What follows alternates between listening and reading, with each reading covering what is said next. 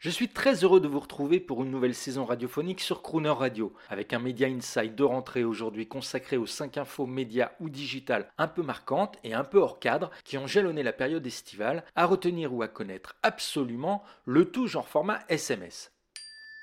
Elf et Dragon, ils sont 25 millions. 25 millions, c'est le nombre de personnes sur la planète qui ont regardé à son lancement la série du Seigneur des Anneaux, les Anneaux du Pouvoir, lors de la diffusion de ses deux premiers épisodes. 25 millions, c'est aussi l'audience qu'a réalisé House of the Dragon, la série dérivée de l'univers Games of Thrones. Sauf que le chiffre de 25 millions pour la série des elfes diffusée sur Amazon, avec ses 200 millions d'abonnés, a été atteint en 24 heures, alors que les 25 millions d'audience pour la série des dragons diffusée sur HBO Max, qui n'a que 77 millions d'abonnés à travers le monde, est un résultat hebdomadaire.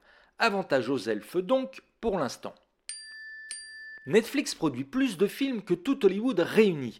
Netflix a beau perdre des abonnés et être sous la pression d'une féroce concurrence et d'un cours de bourse déprimé, sa corne d'abondance en nouveautés programmes ne semble pas se tarir. Ce n'est pas moins de 43 nouveaux films qui seront proposés par la plateforme d'ici la fin de l'année, quand l'ensemble des grands studios d'Hollywood ne sera en mesure d'en aligner qu'une trentaine. Alors certes, Netflix va tout écraser avec son planning de nouveautés cinéma de fin d'année, mais rassurez-vous, Avatar 2 et le nouveau Black Panther, ce sera bien en salle et sur grand écran. Un été bien pourri pour toute la planète crypto.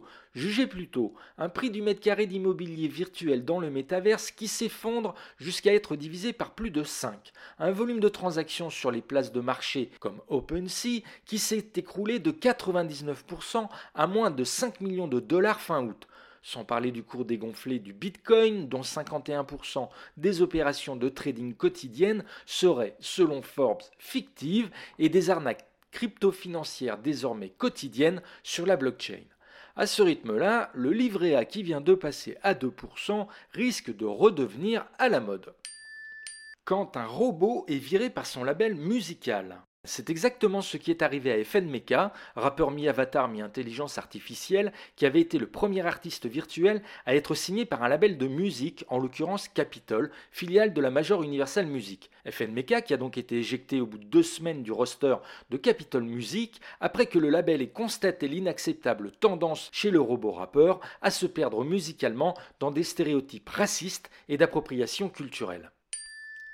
La radio ressort les vieux pots, à l'image de Virgin Radio qui a décidé de redonner vie au nom Europe 2 pour se rebaptiser prochainement du nom de sa marque historique et native. Une stratégie marketing de retour aux sources que vient également de s'appliquer la radio FM Swig en se renommant Ado FM du nom de sa marque d'origine de radio culte hip-hop et RB. Deux exemples qui illustrent bien que tout média ne saurait échapper à son ADN et son destin de marque, cette fameuse brand legacy si chère aux marketeurs américains. Voilà, c'était nos 5 infos un peu hors cadre de la période estivale qui s'achève, à retenir du secteur média digital. Et rendez-vous la semaine prochaine pour notre chronique hebdomadaire si vous le voulez bien.